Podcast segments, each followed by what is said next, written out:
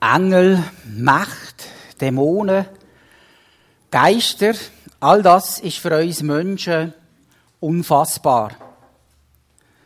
Gottes Wort redet direkt oder auch in verschiedenen Geschichten gerade über das Unfassbare. Ist das eine reale Welt? Gibt es diese unsichtbare Welt wirklich? Oder gehört das, was wir darüber lesen, eher so in die Zeit der Bildersprache, wo man noch gemeint, ist, gemeint hat, die Erde sei flach? Und wenn es das Unfassbare wirklich gibt, was für einen Nutzen haben wir denn davon, wenn wir da mehr darüber wissen? Willkommen im zweiten Teil der Serie Unfassbar. Wir haben das Thema Macht und Gewalten von der Finsternis, kann man noch sagen. Wie geht es euch mit dem Thema? Ich habe selber eine lange Geschichte mit. Ich habe schon als Kind ganz eine feine Wahrnehmung und vieles wahrgenommen, was andere gar nicht wahrnehmen. Wenn nämlich etwas Schlimmes passiert ist oder so, habe ich wie die Stimmung oder die Mächte, die dort sind, wahrgenommen. Und das Dunkle hat mir recht Angst gemacht. In der Kirche bin ich gelehrt worden, das ist etwas für Spezialisten, da musst du die Finger davon lassen. So, als ich aufgewachsen bin.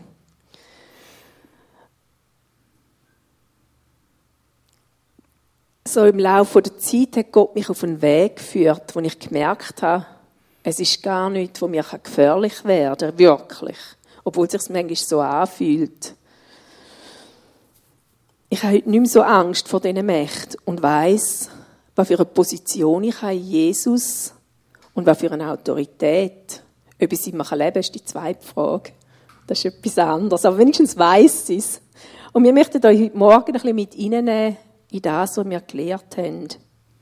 Eines der ersten Erlebnisse, die ich gemacht habe, wo mein Denken über das geändert hat, ist so als ich gebetet habe. Und dann ist etwas passiert, ist, irgendetwas passiert, wo ich gemerkt habe, da ist jemand frei geworden. Und dann habe ich so einen richtigen Gegenangriff für mich empfunden und so das Gefühl gehabt, ups, was geht da ab in der geistlichen Welt? Da hat es dann so vor Gott bewegt. Hat mich gefragt, willst du sehen, was das ist? was dir da so Angst macht. Dann habe ich so wie eine riesengroße Person gesehen, so ein Schatten. Du hast vielleicht mal das Bild, das ist zwar nicht genau das, aber so ein riesengroße dunkle Ding und das hat mir mega Angst. Ich habe mich gefragt, macht dir das Angst? Und ich so, ja, und wie? Also, und er hat gesagt, willst du mal sehen, was es wirklich ist? Es ist jetzt nicht genau das Bild, das ich dann gesehen habe, sondern hat mir gezeigt, ein Skiwerfer, der dort steht, weit weg. Und da davor hockt ein kleines Müsli, wo sich da so riesengroß macht. Und das hat mir so wie, ist mir so gewesen, wie er sagt, weißt, genau so macht es der Find. Er hat so eine riesengroße Gestalt, die du da wahrnimmst vor dir, er macht sich groß, aber eigentlich ist es so ein kleines Müsli, wo muss vors Licht hinstehen, damit er dir überhaupt keine Angst macht. Der Find macht sich viel größer, als er ist. Seine Macht ist nicht so groß, wie er tut. Warum ist das so? Gehen wir mal ein bisschen zur Theorie und in die Bibel. Ganz am Anfang in der Bibel hat Gott den Mensch geschaffen und ihm dann auch die Autorität über die ganze Erde gegeben. Er hat aber dem Menschen nicht nur die Autorität übergeben, sondern auch den freien Willen. Wir können das Richtige oder das Falsche machen, gute oder schlechte Entscheidungen treffen. Gott hat also das, was er vorher in seiner Hand hatte, in die Hände der Menschen gegeben. Er hat die Autorität abgegeben an die Menschen. Und der Teufel hat das mitbekommen. Und er hat ja eigentlich schon lange die Autorität haben und Kontrolle über alles. Und als er das gesehen hat, dass Gott im Mensch die Autorität gegeben hat, hat er das einerseits sauer gemacht, aber handherum hat er da drinnen seine grosse Chance gesehen. Und so ist er zum Mensch gegangen und hat Gottes gute Absichten in Frage gestellt. Wir kennen sicher all die Geschichte von der Schlange und dem Äpfel. Der Frucht. Da war in den Äpfel. Adam und Eva sind darauf eingefallen. Sie sind Gott ungehorsam gewesen und haben somit im Teufel einen Teil der Autorität abgegeben. Und wo wir Menschen versagt haben, hat Gott sein Sohn als Mensch in die Welt geschickt. Und Jesus ist als Mensch Gott gehorsam gewesen, ohne Schuld. Und trotzdem hat er am Kreuz müssen sterben. Einerseits für unsere Schuld. Er hat also all unsere Schuld weggenommen. Aber andererseits hat er mit dem auch den Feind besiegt und ihm wieder alle, alle Autorität genommen. Im Kolosser 2, Vers 15 lesen wir, er hat die Mächte und Gewalten ihrer Macht entkleidet und sie öffentlich zur Schau gestellt und über sie triumphiert in Christus. Also Jesus hat dem Teufel alle Autorität genommen. Er hat ihn entwaffnet und mit ihm alle Macht von der Finsternis. Und nach der Auferstehung ist er dann zu seinen Jüngern gegangen und hat zu ihnen gesagt, Friede sei mit euch. Wie mich der Vater gesandt hat, so sende ich euch. Und als er das gesagt hatte, blies er sie an und spricht zu ihnen, nehmt hin den Heiligen Geist. Welchen ihr die Sünde erlasst, denen sind sie erlassen. Welchen ihr sie behaltet, denen sind sie behalten. Also Jesus hat den Jünger und damit auch uns als Gemeinde Auftrag gegeben. Oder zu ihnen gesagt, genauso wie mir der Vater gesendet hat, so sende ich euch. Aber mit dem Auftrag hast du Autorität dazu bekommen. Jesus sagt an einem anderen Ort, in meinem Namen wirst du Teufel austreiben und in meinem Namen wirst du Kranke heilen. Im Workshop Geistlicher Kampf haben wir gelernt, dass Autorität nicht eine Frage der Erfahrung oder vom Charakter ist. Es hat nichts damit zu tun, wie lange du schon Christ bist oder ob du ein guter Leiter bist. Autorität ist eine rechtliche Sache. Entweder du hast Autorität oder nicht. Was meine ich damit mit der rechtlichen Sache? Zum Beispiel, eine rechtliche Sache ist die Ehe. Wenn du gefragt wirst, ob du geheiratet bist, kannst du nicht sagen, ja, ich habe eine Beziehung und wir heiraten dann irgendeinisch. Oder es fühlt sich an, wie wenn ich geheiratet bin. Oder wenn du zwei Tage vorher geheiratet hast, kannst du auch schlecht sagen, ich muss mich zuerst noch daran gewöhnen. Entweder bist du verheiratet oder nicht. Oder wenn du Staatsbürger bist von irgendwo, kannst du nicht sagen, eigentlich fühle ich mich eher als Amerikaner, obwohl du Schweizer bist. Die Pass zeigt dir, woher du kommst, wo du Bürger bist.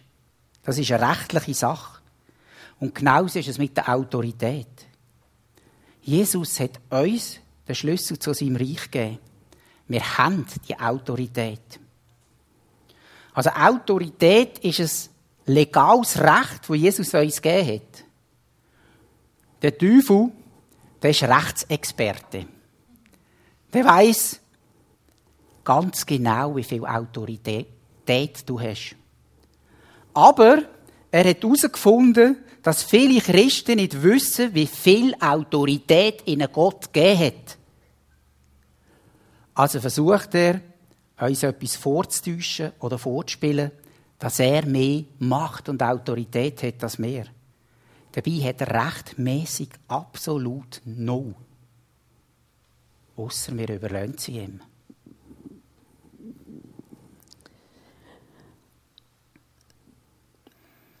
Der Name, wo Luther, Luther mit Teufel übersetzt hat, kommt in der Bibel verschiedenmal vor.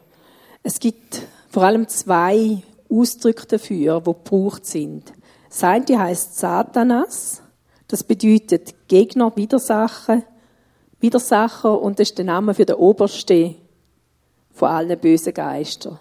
Und dann wird der Ausdruck Diabolos gebraucht. Der hat Bedeutung Dia durch, Ballo werfen, also durcheinanderwerfer, der Zwischenwerfer, Ankläger, Verlügner, ein Zweier. Und sein Name ist irgendwie wie aus Programm. Das ist das, was er versucht. Was können wir also tun gegen den Chaot und Verlügner? Schauen wir mal, was im Epheser 6 gesagt wird. Geht um den Einstieg zum Thema Waffenrüstung.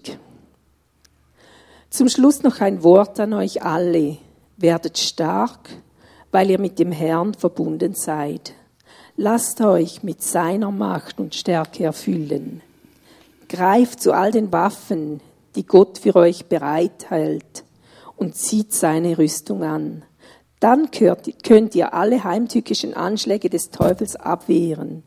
Denn wir kämpfen nicht gegen, Mächt, gegen Menschen, sondern gegen Mächte und Gewalten des Bösen, die über diese gottlose Welt herrschen und im Unsichtbaren ihr unheilvolles Wesen treiben. Wenn du das liest, der Vers, was steht da für dich? Was nimmst du wahr, wenn du das jetzt gerade so hörst oder liest? Was ist das Erste? Wo bleibst du hängen?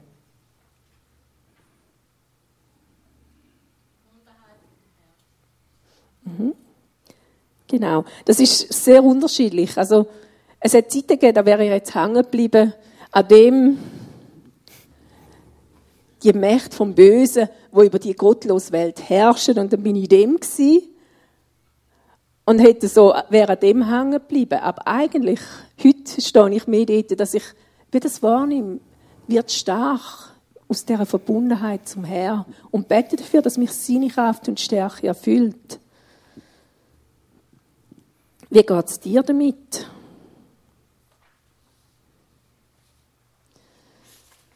Es gibt Christen, die haben so das Gefühl, sie stehen wie auf verlorenem, Kampf, auf verlorenem Gebiet in dem Kampf. Ist es wahr? Die Bibel sagt ganz klar Nein. Das Wort von Jesus vom Kreuz, es ist vollbracht, wo wir auch gesungen haben vorher, ruft dazu, nein, es ist, er hat es gemacht. Wir sind nicht verloren, wir könnten Sieg haben. Aber vielleicht haben wir verlernt zu kämpfen, kann das sein? Wie geht es dir? Bist du zu fest abgelenkt, zugedeckt oder sogar gelähmt von deinem Alltagsleben, von dem, was du erlebst? Stehst du in dem Kampf vom Glauben oder findest du es unnötig? Sind wir ehrlich, am liebsten hätten wir es doch, es wäre nicht so, wir müssten nicht kämpfen. Also ich hätte es gerne einfach. Aber wenn es dann nicht gut geht und wir es vielleicht nicht so schön haben, dann fangen wir an, Gott zu zweifeln und sagen, klagen ihm vielleicht sogar an. Und in all das hier kommt der nächste Vers vom Epheser 6. Der sagt, deshalb greift zu allen Waffen, die Gott für euch bereithält. Wenn dann der Tag kommt, an dem die Mächten des Bösen angreifen, seid ihr gerüstet und könnt euch ihnen entgegenstellen. Ihr werdet erfolgreich kämpfen und am Ende als Sieger dastehen. Was für eine Aussage.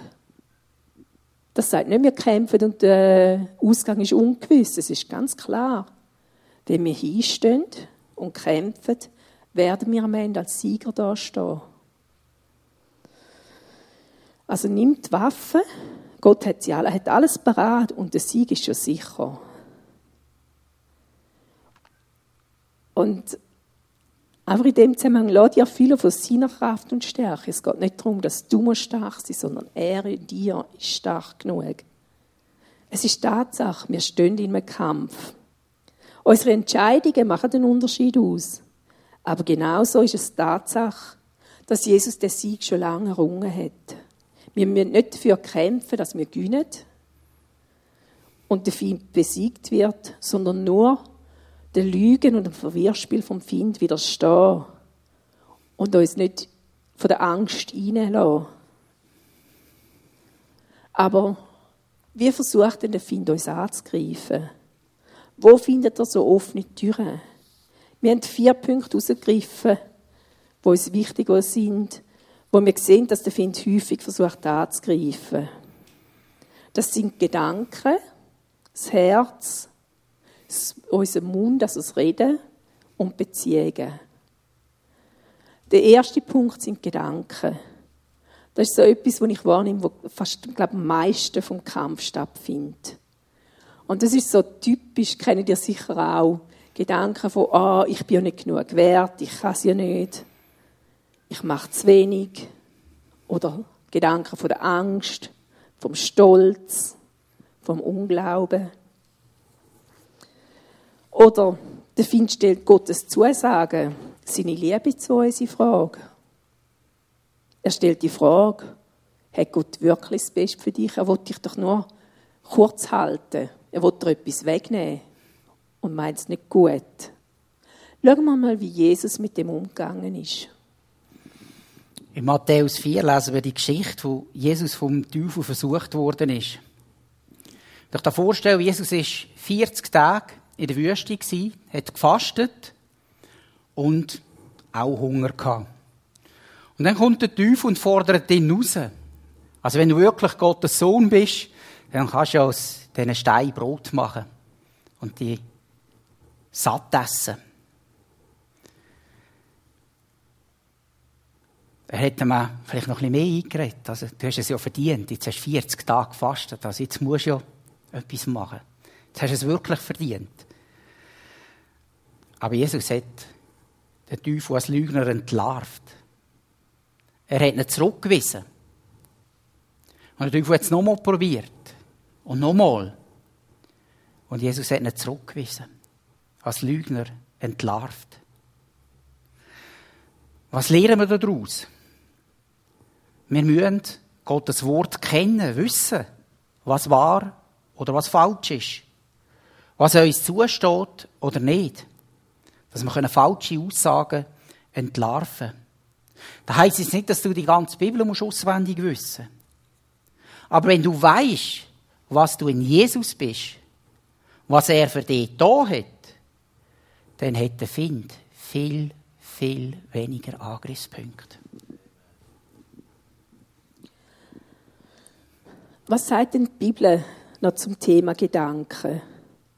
Schau mal den 2. Korinther 10, Vers 3 bis 5 an. Da sagt der Paulus, natürlich bin auch ich nur ein Mensch, aber ich kämpfe nicht mit menschlichen Mitteln. Ich setze nicht die Waffen dieser Welt ein, sondern die Waffen Gottes. Sie sind mächtig genug, jede Festung zu zerstören, jedes menschliche Gedankengebäude niederzureißen und einfach alles zu vernichten, was sich stolz gegen Gott und seine Wahrheit erhebt. Alles menschliche Denken nehmen wir gefangen und unterstellen es Christus, dem es gehorchen muss. Wir kämpfen nicht mit den Waffen von dieser Welt. Die Waffen, wo Gott uns gibt, sind mächtig. Sie zerstören alles, was sich gegen Gott und seine Wahrheit erhebt. Wenn unsere Gedanken nicht mit der Bibel, mit Gott und seiner Wahrheit übereinstimmen, dann wollte ich sie nicht in meinem Verstand haben. Dann ist es dran, dagegen anzustehen, anzukämpfen, aber nicht aus eigener Kraft oder mit menschlichen Mitteln, sondern mit der Kraft Gottes. Das heißt, wir sollen sie gefangen nehmen und Jesus Christus unterstellen. Müssen nicht unbedingt wissen, woher sie kommen, das ist eigentlich egal. Wenn sie im Wort Gottes entgegenstehen, sind sie einfach falsch am Platz. Ich habe mit dem Vers mal so ein Erlebnis gemacht.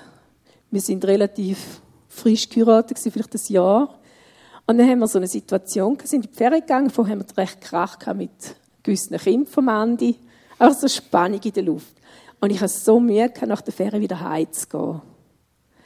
Und habe gemerkt, meine Gedanken Karussell kreist und ich finde, oh, jetzt gehe ich auf Halten, ziehe aus, ich gehe nicht mehr mit heim, ich halte das nicht mehr aus. Ich merke, das drüllt und drüllt und drüllt und ich habe mich so aufgeregt irgendwie über das Ganze. Und dann ist mir wie der Vers reingekommen. Einfach so ganz still und leise habe ich den Vers in mir wahrgenommen. Äh, nimm deine Gedanken gefangen in Gehorsam unter Jesus Christus. Ich habe das vorher nie so gemacht, dann habe ich das proklamiert und gesagt, ich nehme meine Gedanken gefangen unter den Gehorsam von Jesus Christus. Ich will das nicht nur mein Äußere, was ich tue nach außen, sondern auch mein Denken, mein Innere. Gott ehrt. Dann ist mal einfach ein Moment Ruhe gekehrt. Dann habe ich mal fünf Minuten richtig Ruhe gehabt. Und bin mega baff was das auslöst. Und habe es nachher ein paar Mal, also immer wieder, wenn ich gemerkt es kommt wieder, es fängt wieder an zu drüllen, habe ich das proklamiert oder ausgesprochen. Ich nehme meine Gedanken gefangen in Gehorsam unter Jesus Christus. Und ich bin so überrascht gewesen, dass das einfach gelangt hat. Das hat gehört. Der ganze Sturm, das ganze Zeug hat gehört. Ich habe diesen, diesen Leuten wieder normal begegnen. Es ist nicht mehr irgendwie von mir noch etwas gewesen, sondern es hat einfach, ist Frieden nie gekommen. Also die Waffe, wo Gott uns da gibt, die ist mächtig. Die kann dir die ganzen Gedankengebäude zerstören, wo sich da aufbauen. Also setze sie ein. Ein zweiter Punkt, der uns wichtig ist, ist das Herz. Im Sprüch 4, 23 folgende heißt es, vor allem aber behüte dein Herz, denn dein Herz beeinflusst dein ganzes Leben. Lüge nicht und vermeide jede Form von Betrug. Blicke stets nach vorn. Richte deine Augen auf das, was vor dir liegt. Wähle den geraden Weg und halte unbeirrbar daran fest. Weiche nicht von diesem Weg ab und folge nicht dem Bösen. Was ist da gemeint mit dem Herz? Es ist unsere innere Haltung. Geht auch richtig Gedanken. Unsere innere Haltung ist da gemeint. Daraus, wo eigentlich unser Denken entsteht. Und wenn wir etwas falsch machen, wo nicht in Ordnung ist, dann wird uns das normalerweise ziemlich schnell bewusst. Und ich denke, dann ist der Zeitpunkt da, dass wir das auch in die Ordnung bringen. Dass wir das ernst nehmen. Wenn wir aber eine schlechte innere Haltung haben, denken, es ist doch nicht so schlimm, und es probieren zu vertuschen, dann kommt das nicht gut. Ähnlich wie der Spruch steht es im Epheserbrief, Kapitel 4, 22 bis 33. Da heißt, gib dem Teufel keinen Raum. Und dann wird er so aufzählt, äh, so ein bisschen fromm gesagt, der ganze Sündenkatalog, was man nicht machen soll. Also, wie wir schlechte Herz können aufbauen. Also, das, nein, das Gegenteil. Wie wir, oder was für Folgen ein schlechtes Herz hat. Also, beide Stellen sagen im Grunde genommen das Gleiche. Gib ihm Find keinen Raum, Gib ihm keine Gelegenheit zum Angreifen. Es geht hier beim Herz um deine Integrität. Oder anders ausgedrückt, laufst du sauber oder gerade? Unvergebene Schuld kannst du abspielen. Und der alte Mensch, der immer wieder zum Vorschein kommt, ausblenden. Aber du kannst Gott nicht täuschen und auch den Find nicht. Und du machst ihm die Tür so weit auf und machst dich ihm gegenüber verwundbar. Das Dritte, was uns wichtig ist, ist das Maul, das Reden. Es gibt so eine Stelle, wo Jesus zum Petrus gesagt hat, also wo zuerst, wo der Petrus gesagt hat zu Jesus, er soll nicht ans Kreuz gehen, wo Jesus sehr heftig reagiert hat und gesagt hat, wich von mir, Satan. Jesus hat mir gesagt, wie die Art vom Denken, die Worte, die sind inspiriert vom Find, wie sie gehen gegen Gottes Plan. Also unser, unser Maul kann von verschiedenen gebraucht werden. Es ist ein enormes Werkzeug von Gottes Kraft. Durch unser Reden und Singen beeinflussen wir die geistlichen Mächte. Darum ist es enorm wichtig, was aus unserem Mund kommt. Im Jakobus 3, Vers 10 steht, aus demselben Mund gehen Segen und Fluch hervor. Dies, meine Brüder, sollte nicht so sein. Der Brief ist an Christen geschrieben. Das heißt, aus dem Mund von uns Christen kann Segen und Fluch kommen. Mir ist der Vers mal richtig eingefahren, wo ich gerade so Phasen negativ geredet habe über andere. Und dann habe ich angefangen, viel mehr auf meine Worte zu achten. Ich will, dass meine Worte einen Segen bringen und nicht einen Fluch. Wie geht es dir? Aber genauso wichtig wie das Wissen, dass unsere Worte Negatives auslösen finde ich, müssen wir uns bewusst sein, wie viel Kraft positive Worte haben, unsere segnenden Worte. Die Kraft vom Segen, die ist so viel größer als jeder Fluch. Drum lasst uns unser Maul brauchen, zum anderen segnen. Das hat Kraft. Ein vierter Punkt ist Beziehungen. Wenn wir können entweder nicht zusammen sein oder große Distanz haben. Distanz, die entsteht ja normalerweise durch Uneinigkeit.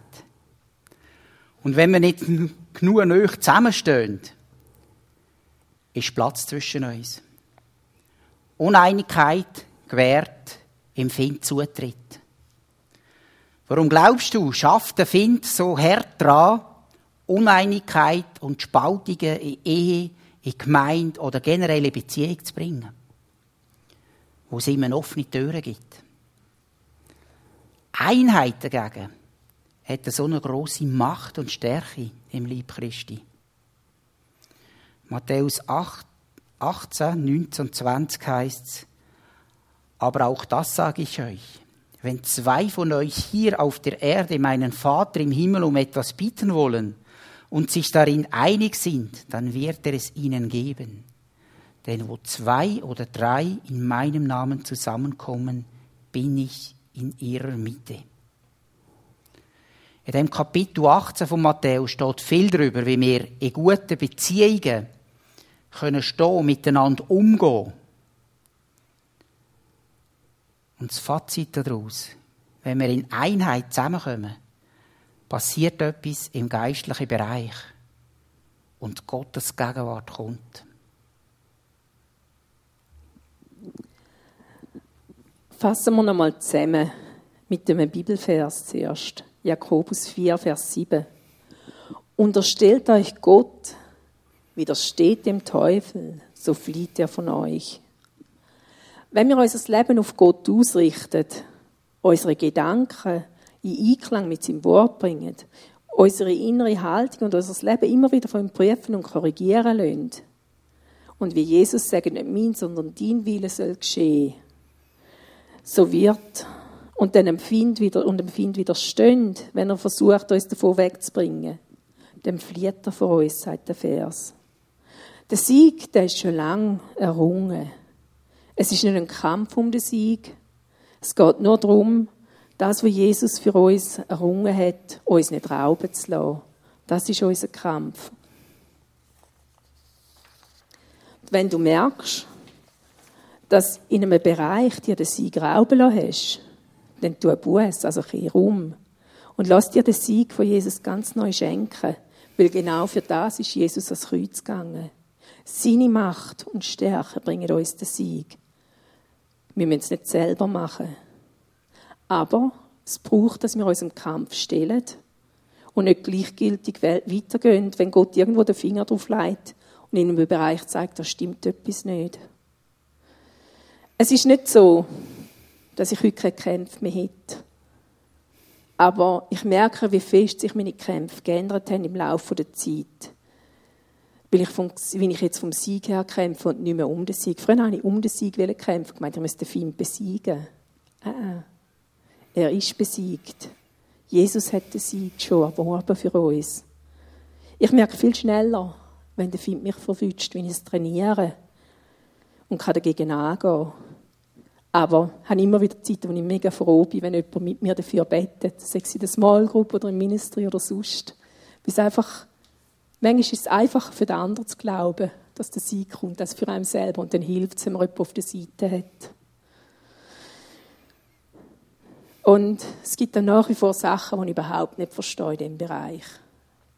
Aber muss ich auch nicht, ich bin nicht Gott. Er hat es im Griff. So wenn wir euch einfach am Schluss zusammen mit dem Paulus zurufen, kämpft den guten Kampf vom Glauben. Amen.